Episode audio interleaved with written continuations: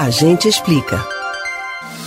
Nem todo mundo tem dinheiro em caixa para comprar bens de grande valor, como imóveis, terrenos, veículos. Uma alternativa, então, para adquirir esses bens é parcelar. Existem algumas formas de parcelamento, mas qual a melhor a escolher? Seria financiamento ou consórcio? Há diferença entre as taxas cobradas? Com quanto tempo as modalidades estão disponíveis para o consumidor? O contador e professor de contabilidade da Universidade Boa Viagem, Gilmar Moura, esclarece.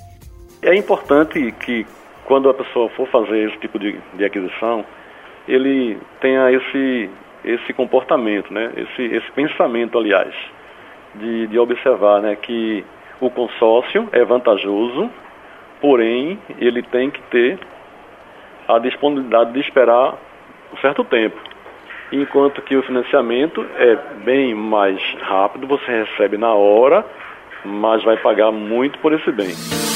Qual a diferença entre consórcio e financiamento? O, o financiamento e o consórcio são duas modalidades de um, um cliente adquirir um, um produto, não é isso?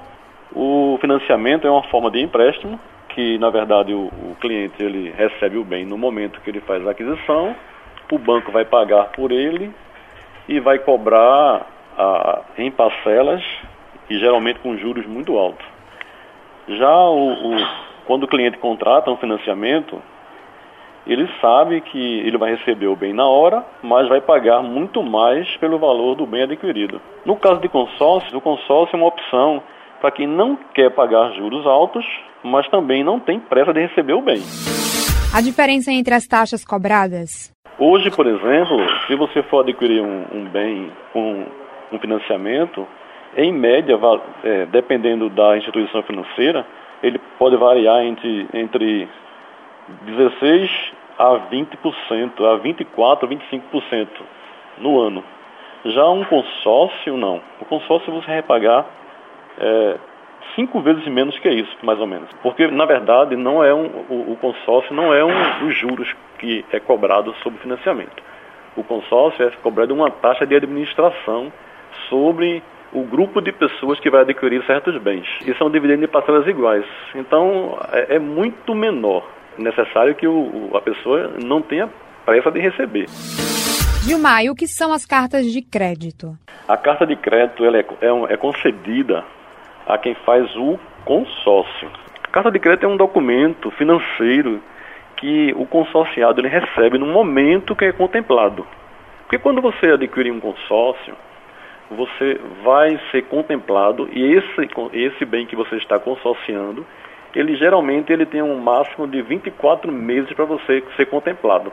Quando você for contemplado, você vai receber uma carta de crédito, que é o valor do consórcio que você adquiriu e você vai, é, com essa carta de crédito, adquirir esse bem que você deseja ou até um outro maior, porque você pode pegar a carta de crédito e ainda pagar uma diferença.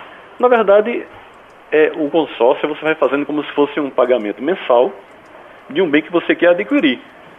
Só que para adquirir esse bem você vai ter que ter essa carta de crédito, que é exatamente o crédito que você tem para adquirir esse bem que você está contratando. E é possível antecipar o pagamento? Quando você começa a pagar as parcelas, digamos que você compre em 20, você faça uma aquisição de um consórcio para 24 parcelas, por exemplo, quando é que você vai receber esse bem? Mensalmente é feito um sorteio para quem é que vai receber. Mas as pessoas que por, por algum motivo ele teve uma, um ganho e quis antecipar as parcelas, quando você antecipa, ele considera como você deu lances. Lance significa eu, eu quero pagar a parcela do mês e vou antecipar mais cinco parcelas. Então, as pessoas que antecipam as parcelas têm a, a possibilidade de receber o bem bem antes do que quem nunca antecipa nenhuma. Para decidir qual opção é a mais vantajosa para você, é preciso ir para a ponta do lápis, fazer algumas simulações e só aí optar por uma das modalidades. Camila Brandão para o Rádio Livre.